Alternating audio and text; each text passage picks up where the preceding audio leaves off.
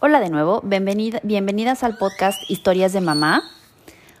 Hoy quiero platicarles de un tema que para mí es de pronto muy controversial, sobre todo en la misma familia. Y es que mm, si nosotros dijéramos que nuestros hijos son una carga, seríamos juzgadas por el mundo entero, es más, por nosotras mismas.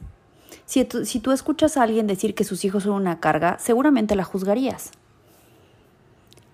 Pero no se trata de juicios, más bien es de abrir un poco la realidad y que sepas que si tú no educas a tus hijos para que sean empáticos, para que cooperen en tu casa, para que formen equipo contigo, lo mismo pasará en la vida. No podrán ser nunca parte de un equipo porque no saben colaborar. Y entonces sí, es cuando se vuelven una carga para ti. Porque esa falta de colaboración te hace entrar en luchas de poder y te hace que sea más difícil que asuman sus responsabilidades. En cualquier aspecto. Y es ahí, cuando ves juguetes tirados, ropa sucia, cosas fuera de lugar, cuartos desordenados, filas de trastes sucios, etcétera, etcétera, etcétera, y todo esperando que sea arreglado por ti, cuando ellos se vuelven una carga. Y no te equivoques, no es solo culpa de ellos. Sí, probablemente tienen algún gen del desorden en sí, pero la verdad es que también tenemos que compartir que somos parte de eso, porque tú como mamá se los permites, permites que sean así.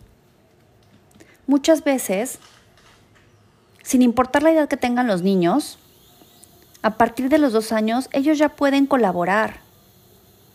Sin embargo, la sobreprotección de nosotros, el no darles deberes porque pues se vayan a cansar, o por muchos pensamientos de que solo la escuela es su deber, etc., les vamos quitando responsabilidades.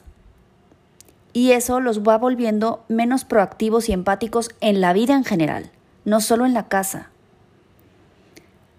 Las mamás por lo regular siempre tratamos de hacerles un bien y a veces los dañamos tratando de hacerles bien.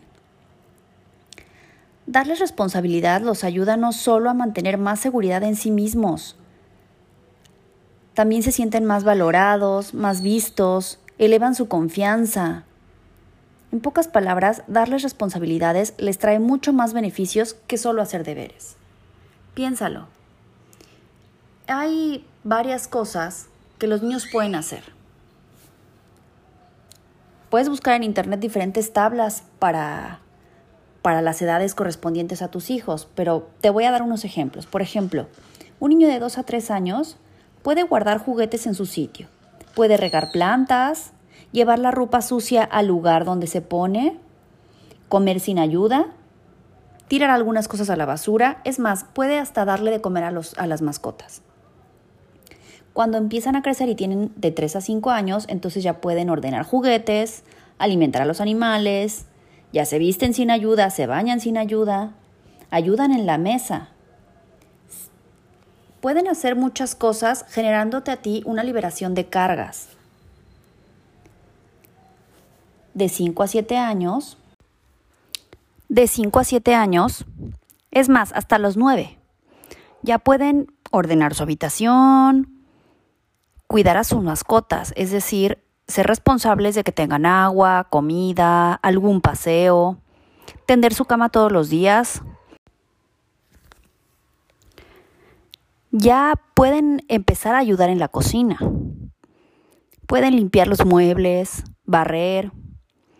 Y ya más grandes de nueve años, bueno, pues ya pueden hasta diseñar cosas, diseñar sus juegos, eh, cómo quieren su cuarto, Obviamente cuidar animales, plantas, sembrar, ordenar la ropa, ya sea la sucia o la que está limpia.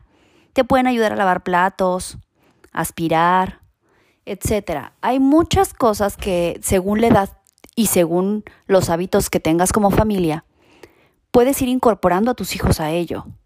Ellos deben de saber que la casa también es parte de un trabajo en equipo pueden ayudar en mantenerla limpia. Simplemente. Entonces, no olvides que a veces quitarle responsabilidad también es quitarles confianza y autoestima. Espero que este podcast te haya gustado. Yo soy Nayeli Barralara. Me encanta que estés aquí conmigo. Muchas gracias por acompañarme. Y te recuerdo nuestras redes sociales en Facebook Historias de Mamá, en Instagram historias-de-mamá y nuestro blog es www.historiasdemamá.com. Si te gustó, compártenos y muchas gracias.